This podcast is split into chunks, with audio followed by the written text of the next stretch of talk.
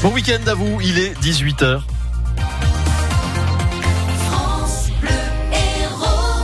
18h avec Fabrice Hawkins, deux braqueurs expérimentés écroués après avoir volé des timbres de collection à Béziers. Ils sont suspectés d'avoir dévalisé un magasin de philatélie route de Pézenas en novembre dernier. Les hommes sont repartis avec des timbres de collection et des pièces rares d'une valeur de plus de 100 000 euros.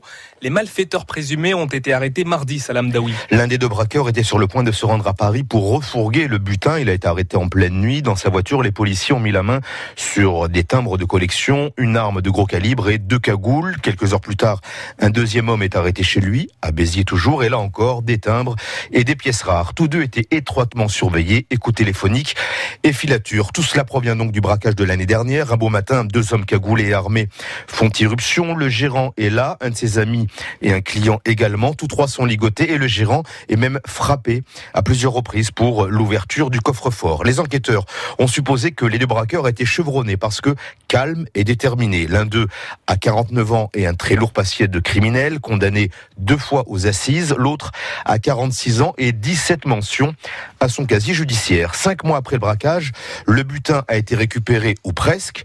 Le milieu des numismates et des philatélistes est très fermé. La marchandise est donc très difficile à écouler, à moins, à moins d'avoir une commande. Apparemment, là, ce n'était pas le cas. Les précisions de Salah Amdawi. L'enfant de 3 ans qui est tombé du troisième étage d'un immeuble hier soir, quartier de la Mosson à Montpellier, n'a pas survécu à ses blessures. Il est mort à l'hôpital suite à un très grave traumatisme crânien. D'après les premiers éléments, il s'agit d'un accident. Le bébé a échappé à la surveillance de sa maman. Il s'est rendu sur le balcon, a grimpé sur un tabouret et a basculé dans le vide. La maman, sous le choc, n'a pas encore pu être entendue par la police. Deux blessés suite à un effondrement d'échafaudage dans la commune du Mas de Londres au nord de Montpellier. L'accident a eu lieu au niveau du chantier de rénovation de la chapelle du Castellas.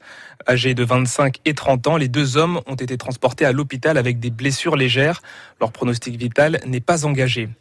Un homme de 18 ans a subtilisé l'utilitaire d'un agent de la mairie de Lodève mercredi dernier, rue du Général de Gaulle. Il a profité du fait que l'employé s'écarte de la voiture pour débroussailler la chaussée. Mais 24 heures plus tard, les gendarmes ont interpellé le, le, le jeune dans le véhicule volé à Brignac, dans l'ouest du département. La mairie a porté plainte, le garçon est en garde à vue. Nouvelle journée de grande manifestation en Algérie ce vendredi. Pourtant, les millions d'Algériens qui ont manifesté dans le pays ont obtenu la démission d'Abdelaziz Bouteflika, mais ils veulent plus le départ de tout un système corrompu, c'est ce qu'ils répètent. Pour le moment, les manifestations sont sans répression policière, mais jusqu'à quand? D'autant plus que depuis quelques jours, c'est l'armée qui joue le rôle d'arbitre dans le pays, Thibaut Cavaillès. Quand ils sont sous les lances à eau, comme ce mardi, les manifestants répondent à chaque fois par l'humour, demandant du shampoing ou présentant, pour qu'ils soient arrosés, des pots de fleurs. La police n'a jusque-là pas sévèrement réprimé même les manifestations hors vendredi. Quant à l'armée, elle n'a jamais été déployée et ne devrait pas l'être, assure Akram Kariev, journaliste algérien spécialisé défense et sécurité. Pour qu'elle réprime, il faudrait qu'elle sorte qu'elle soit déployée dans la rue. Et là, c'est un scénario qui est totalement exclu. L'armée euh, n'a plus cette vocation de faire euh, maintien de l'ordre. Elle l'a perdu depuis euh, les années 90. Elle n'a ni équipement, ni pouvoir, ni volonté de le faire. De plus, le peuple algérien a parfaitement démontré qu'il n'y avait aucune volonté d'occuper des espaces, aucune volonté de casser. Donc, euh, toute mobilisation de l'armée serait perçue comme euh, une provocation totalement stupide. Hein. Ce serait pour le pouvoir se mettre à dos tout un pays. Sa stratégie, s'il en a une, c'est de gagner du temps et laisser le mouvement s'essouffler jusqu'au ramadan, début mai. Mais les Algériens semblent déterminés et on a déjà vu des manifestations en plein mois sacré. C'était en Tunisie le soir, juste après la rupture du jeûne et jusque tard dans la nuit. Le reportage de Thibaut Cavaillès. Les jeunes manifestent pour demander des actions contre le réchauffement climatique. Ils étaient entre 1500 et 2500 à Montpellier selon les sources.